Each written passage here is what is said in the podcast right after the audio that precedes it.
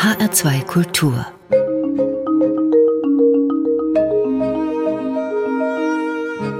Hörbuchzeit Heute mit Dorothee Meyer-Karweg, Gudrun Hartmann und Christiane Hillebrand. Herzlich willkommen. Wir stellen Ihnen zwei Hörbücher vor, die es auf die HR2 Hörbuchbestenliste vom September geschafft haben. Im Hörbuch Mobilmachung nimmt uns Margit Schreiner mit in die Zeit der 1950er Jahre und Heinz Strunk erzählt uns in Der gelbe Elefant Kurzgeschichten.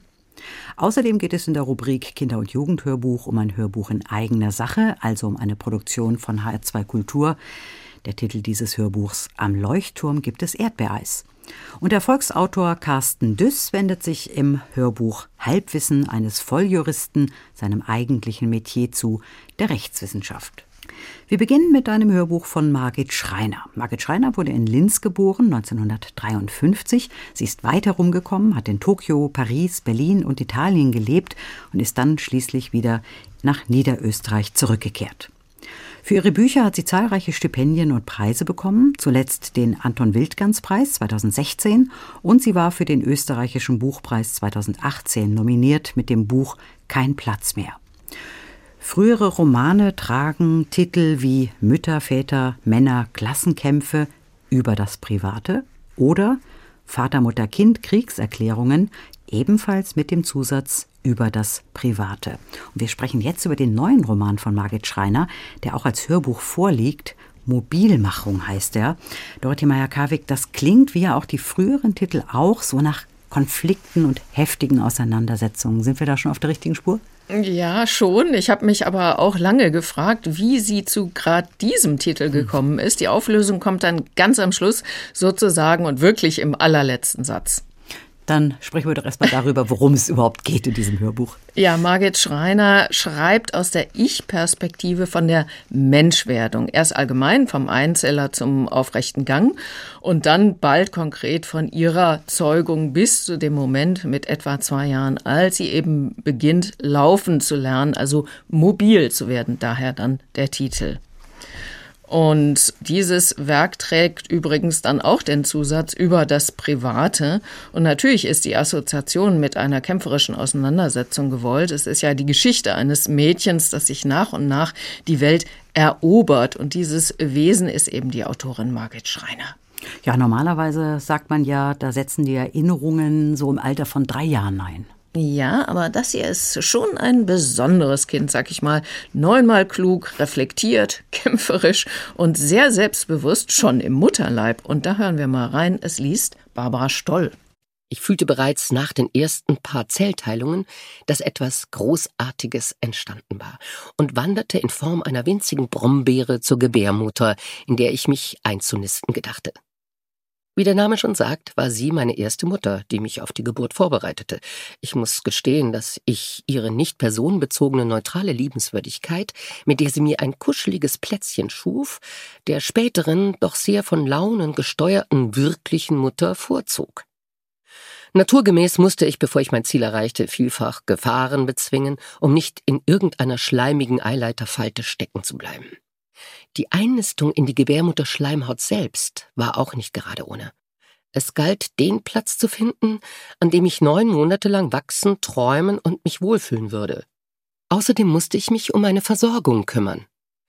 Man glaubt ja gemeinhin, so ein Fötus habe nichts anderes zu tun, als gemütlich im Wasser zu schweben und sich von der Plazenta ernähren zu lassen. Kaum jemand fragt sich, wie die Plazenta eigentlich entsteht, als wäre sie immer schon da oder als würde sie von einer potenziellen Mutter stillschweigend ihrem potenziellen Kind zur Verfügung gestellt. So ist es aber keineswegs. Abgesehen davon, dass die Plazenta das am wenigsten erforschte Organ des Menschen ist, weiß man zumindest, woraus sie besteht, aus embryonalen und mütterlichem Gewebe. Teile meiner eigenen Zellkugel wuchsen nämlich an der Gebärmutter fest. Ja, und das war also ein Ausschnitt aus dem Hörbuch Mobilmachung von Margit Schreiner, gelesen von Barbara Stoll. Und die Kindwerdung wird hier als aktiver und ja auch fast kämpferischer Prozess beschrieben. Das ist mal ein ganz anderer Zugang zu diesem ja, Thema. Ne? Genau. Aber ich gehe mal davon aus, dass die Eltern sich auf das Kind freuen. Ja, das tun sie schon. Und nachdem das Baby dann sanft per Kaiserschnitt auf die Welt gekommen ist, wird es dann schon gehütet und geliebt und auch gut versorgt. Jedenfalls von der Mutter. Der Vater wird dagegen von Anfang an als relative Fehlbesetzung beschrieben. Mein Vater stellte sich schon bald als Störenfried heraus. Wo er auftauchte, machte er Ärger. Wenn er abends von der Arbeit heimkam, legte mich meine Mutter in das Gitterbett, das ich hasste, in das ich aber nach drei Wochen in meiner wunderbaren Wiege umziehen hatte müssen, damit sie das Abendessen vorbereiten konnte.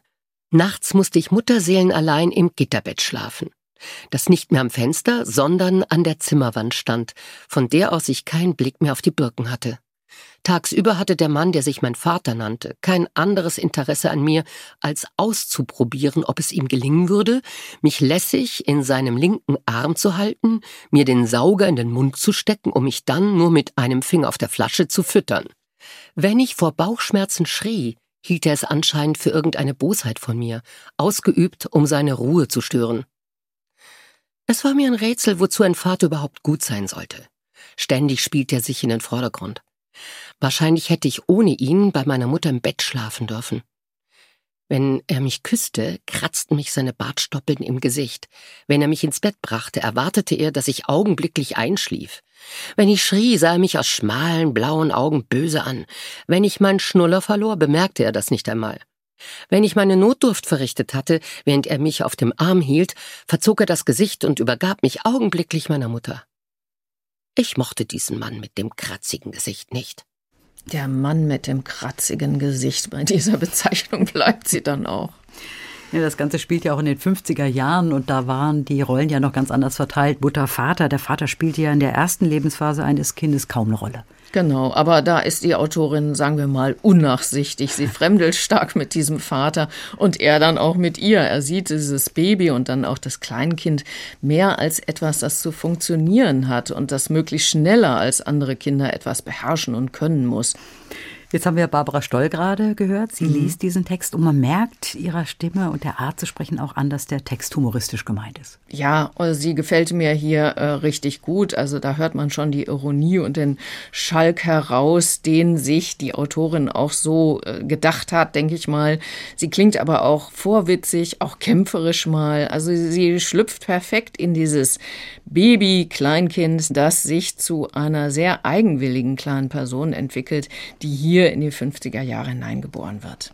Also das heißt, wir erleben die Entwicklung eines Kindes, mhm. aber wir erfahren auch noch mal was über dieses Ehepaar, das mhm. da ähm, in den 50er Jahren gelebt hat. Also auch so ein bisschen ein Stück Zeitgeschichte. Genau, es ist auch eine Reise in eine Zeit, in der eben, Sie haben es gesagt, die Rollen klar verteilt sind. Die Mutter kümmert sich um Haushalt und Kind, der Vater geht im Anzug ins Büro, kommt dann erst spät zurück, worüber in diesem Fall Mutter und Kind mitunter ziemlich froh sind ja, und dann erleben wir die Zeit des Wirtschaftswunders mit das erste Auto, die Ferien in Italien, häufige Besuche bei und von Verwandten, wo noch kräftig geraucht, getrunken und gesungen wird, Volkslieder. Also das ist insgesamt eine Zeit, die wir heute vielleicht ein bisschen als piefig empfinden. Mhm. Sprechen wir nochmal über mhm. den Stil. Wie gefällt Ihnen der Stil? Also mir gefällt dieser schwarze Humor, das Ironische, auch Selbstironische. Witzig finde ich auch, dass sie sich in die Rolle eines neunmal klugen Embryos und Kleinkindes versetzt. Mancher Witz ist da schon ein bisschen erwartbar, aber das Hörbuch hat schon viele schön bissig ironische Momente. Der Vater kommt gar nicht gut weg, der tut einem fast, also mir jedenfalls fast schon leid.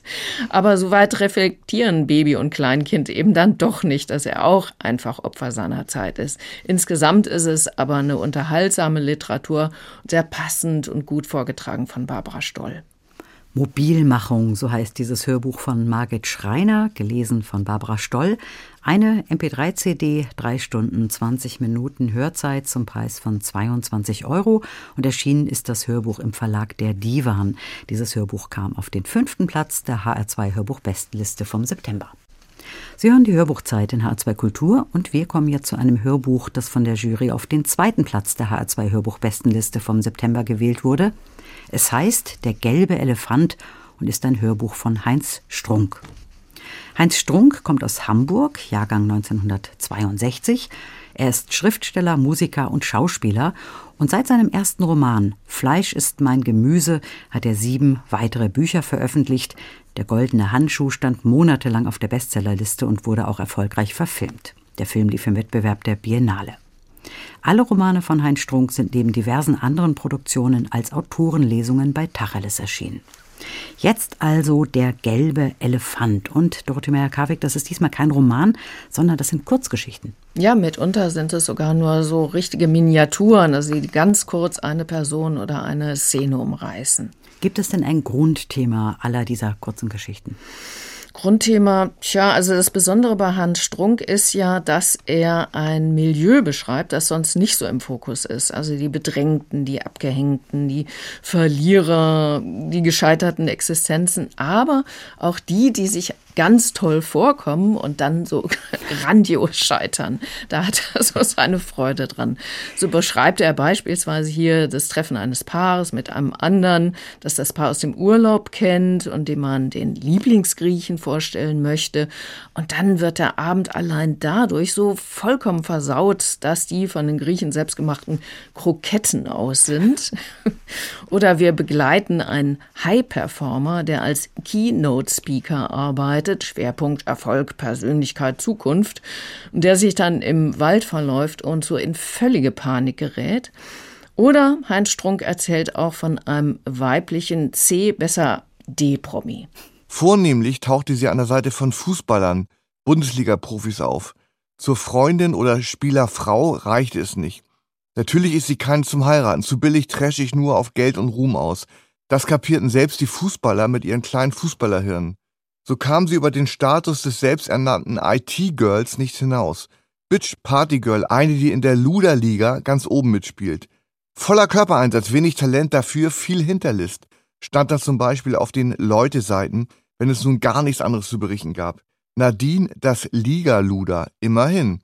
Dass man sich überhaupt die Mühe machte, ihr einen Namen zu geben. Sie protestierte, aber natürlich macht es sie stolz. Luder steht in der Jägersprache für ein totes Tier, das als Lockmittel für Raubwild benutzt wird.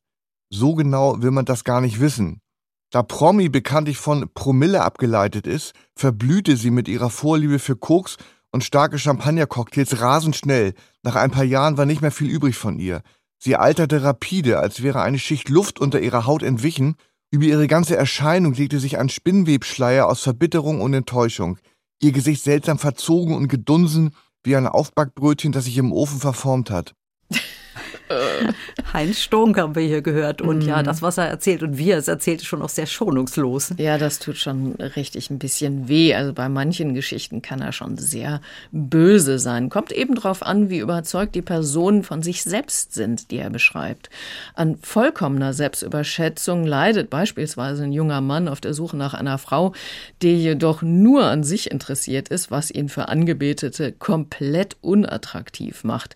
Eher mitleiderregend ist die Geschichte von einem alten Mann, der verzweifelt versucht, gegen den körperlichen Niedergang mit einem ausgefeilten Fitnessprogramm anzukämpfen und dann erfahren muss, dass er Osteoporose hat. Dummerweise trainiert er trotzdem weiter. Er denkt sich so, jetzt erst recht. Wie immer startet er das Set mit 130 Liegestützen der Standardausführung.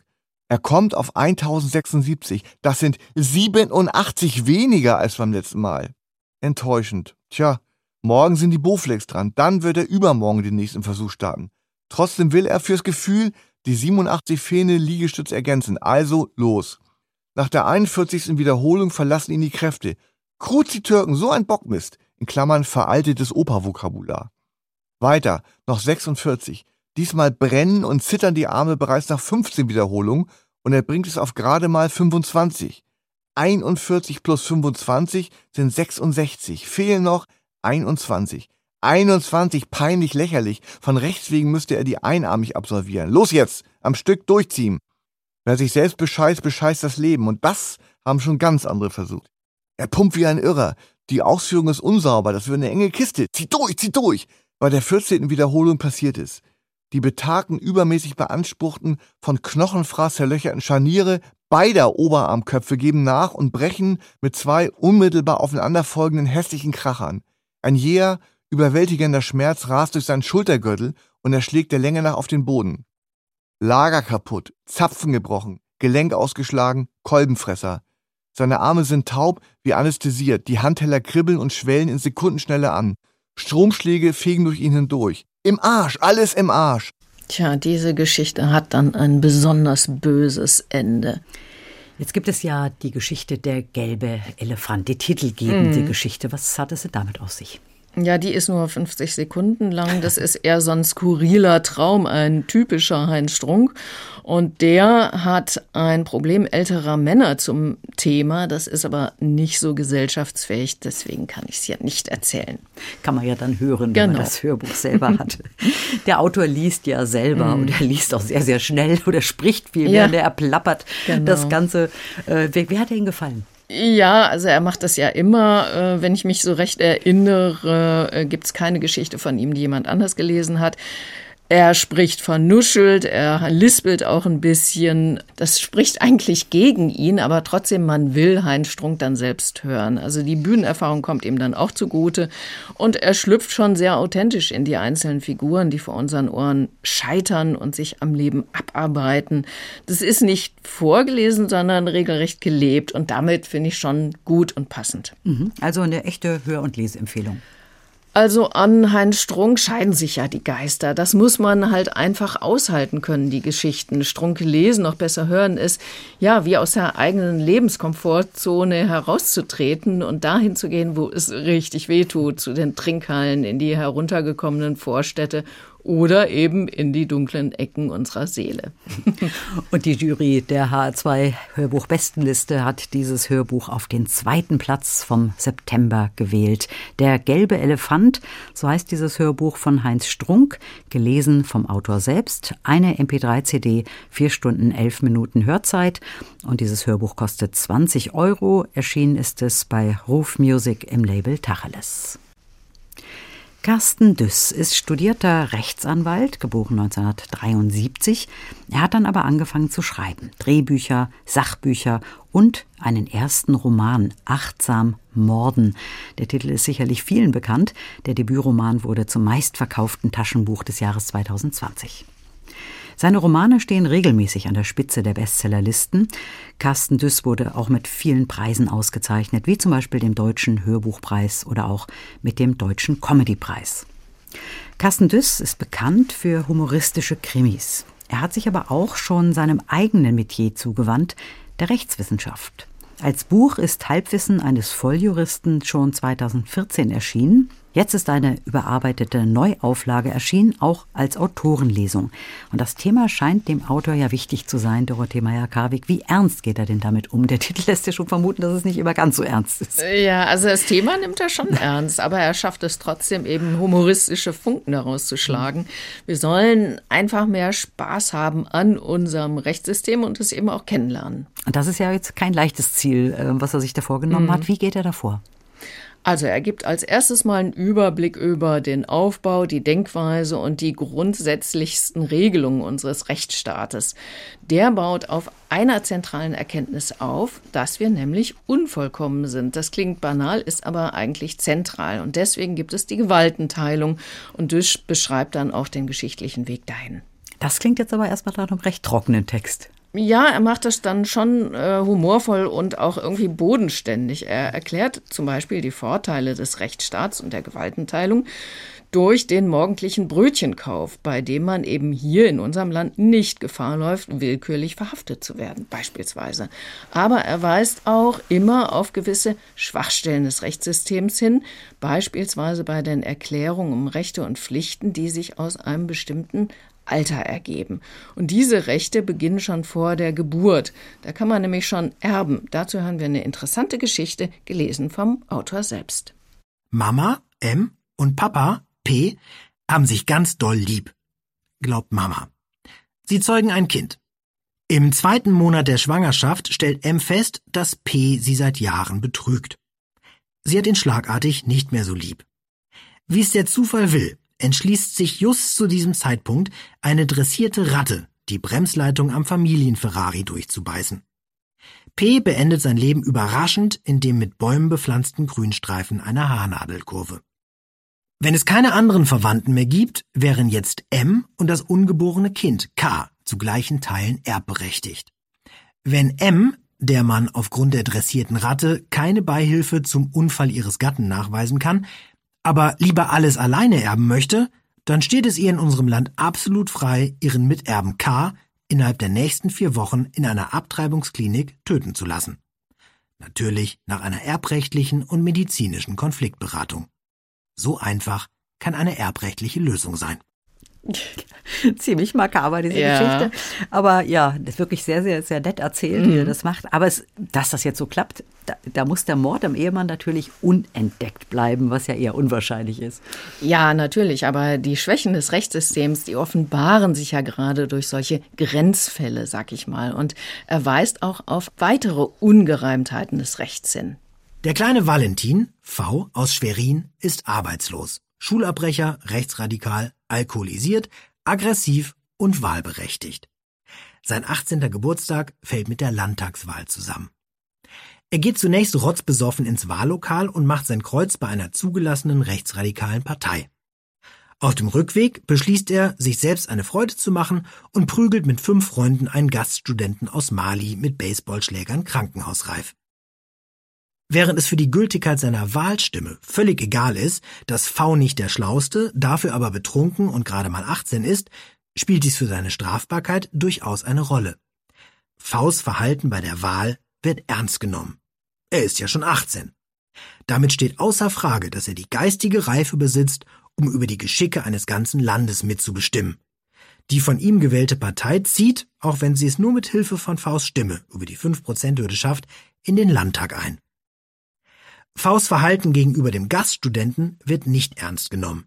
Er ist ja erst 18. Damit ist fraglich, ob er die geistige Reife zur Einsicht besitzt, dass man andere Menschen nicht mit Holzknüppeln schlägt. Obendrein war er angetrunken. Er zieht nicht in den Knast ein. Happy Birthday. Ja, das finde ich schon auch ein sehr, sehr gutes Beispiel. Und interessant finde ich auch, dass einige Parteien ja gerade dafür kämpfen, das Wahlrecht schon für 16-Jährige zuzulassen. Davon das Jugendstrafrecht entsprechend zu reformieren, habe ich noch nichts gehört. Ja, spannende Details, ja. die man schon in den kurzen Ausschnitten erfährt. Ne? Genau. Also wirklich. Mhm. Jetzt haben wir im Carsten Düss eben selbst gehört und er erzählt ja auch wirklich sehr munter. Ja, er liest mit Witz und Schwung, mit Schalk aber ohne so in Klamauk zu verfallen. Also man merkt, er will uns etwas schon auch über ein wichtiges, uns alle angehendes Thema erzählen, das aber eben mit äh, viel Spaß dabei. Zählt er da lauter solche Sachen Ja, es gibt sehr auf, viele oder? Beispiele, ja. sehr viele Beispiele immer und es gibt noch viele weitere Themen. Also da geht es ums bürgerliche Gesetzbuch, darum, welche Rechtswege es gibt. Es geht um das Eherecht, Nachbarschaftsstreitereien und darum, wie sich Alkohol auf die Beurteilung von Gesetzesverstößen auswirkt, mitunter strafverschärfend, dann aber auch mildernd. Macht er das alles in diesem mm. humorvollen Stil? Ja, im Prinzip schon, versucht er zumindest. Es ist nicht immer ganz so lustig. Also wenn er sich auch viel Mühe gibt, witzige Beispiele zu finden beim Verwaltungsgerichtswesen, ist und bleibt es dann doch relativ tröge. Wie gefällt Ihnen das Hörbuch denn insgesamt? Also ich habe gemerkt, dass ich mich mit dem Rechtswesen nicht so auskenne und hier erfahre ich sehr, sehr viel darüber. Manchmal haben mich die Infos auch ein bisschen erschlagen. Es ist einfach sehr viel. Die Beispiele sind aber oft so skurril, dass sie dadurch besonders gut im Gedächtnis haften bleiben. Was fehlt, das gibt es auch, ist beispielsweise die Änderung des Rechts auf Geschlechtsumwandlung, die jetzt eben gerade so diskutiert wird. Dazu hätte ich durchaus gern mal seine Meinung gehört. Da merkt man einfach, dass das Hörbuch doch nicht ganz so aktualisiert wurde wie behauptet. Aber insgesamt sehr gehaltvoll, sehr unterhaltsam. Ich habe es gern gehört und sehr viel gelernt. Vielen Dank, Dorothee Meyer-Karweg. Halbwissen eines Volljuristen, so heißt das Hörbuch von Carsten Düss, gelesen vom Autor. Vier Stunden 52 Minuten Hörzeit zum Downloaden und das Hörbuch kostet knapp 12 Euro, erschienen bei Random House Audio. Und wir kommen jetzt zu unserer Rubrik in eigener Sache. Da geht es um ein Kinderhörbuch von HR2 Kultur, produziert für Kinder ab fünf Jahren. Das Hörbuch heißt Am Leuchtturm gibt es Erdbeereis. Und dazu ist jetzt die zuständige Redakteurin ins Studio gekommen. Herzlich willkommen, Gudrun Hartmann. Ja, hallo. Der Titel, Gudrun Hartmann, klingt ja nach Sommer, nach Strand, nach Ferien.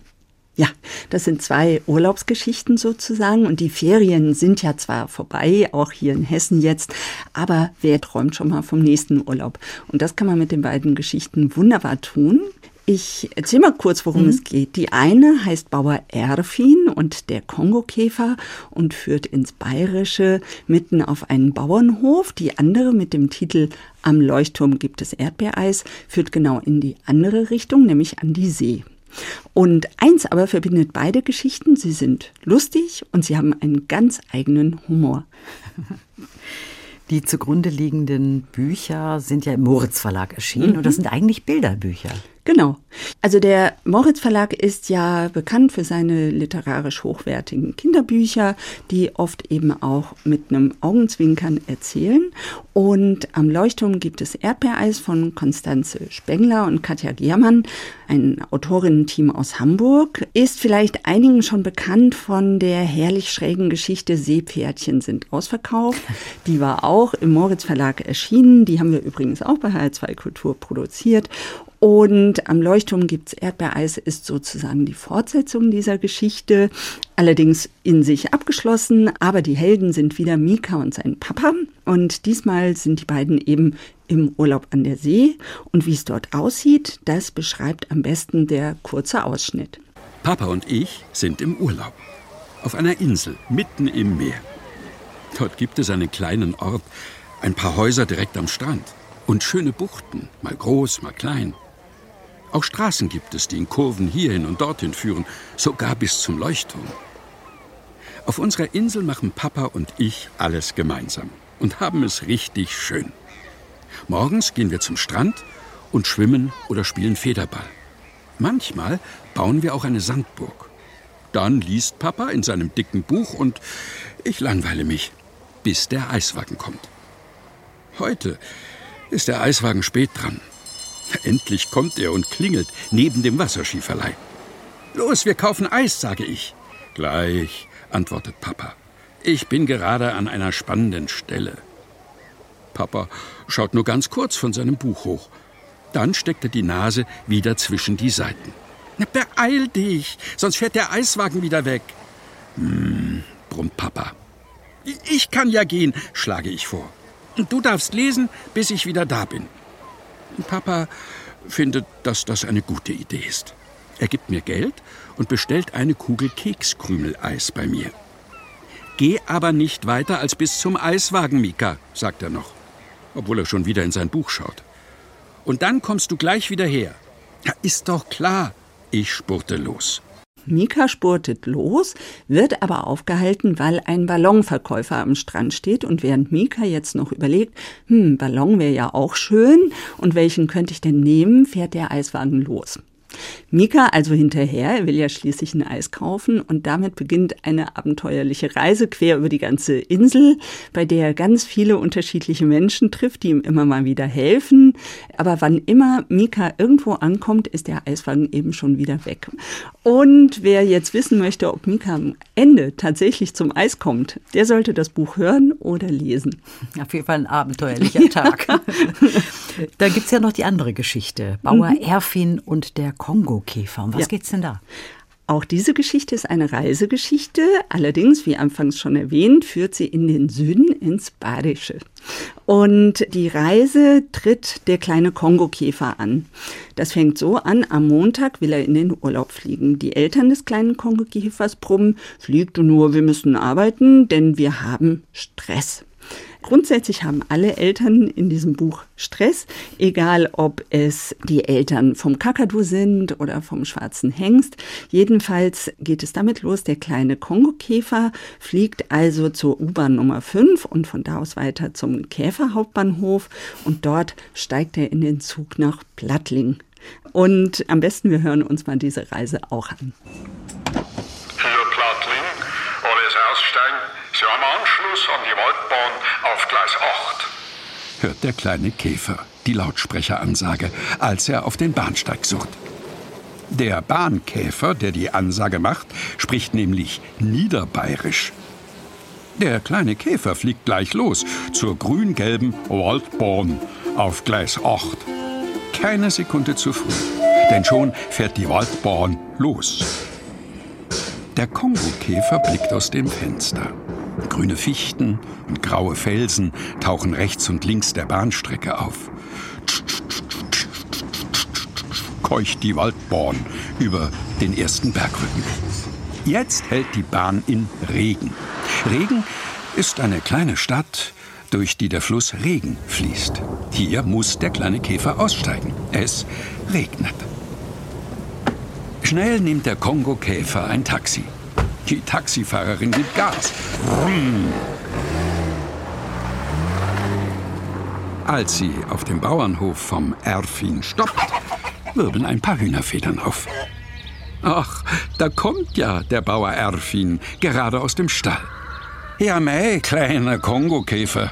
Schön, dass du da bist. Also so kommt der kleine Kongokäfer eben auf dem Bauernhof an und der Bauer Erfin und seine Frau Hulda kümmern sich natürlich bestens um den Kleinen und abends schläft er dann eingekuschelt ins Heu ganz glücklich ein.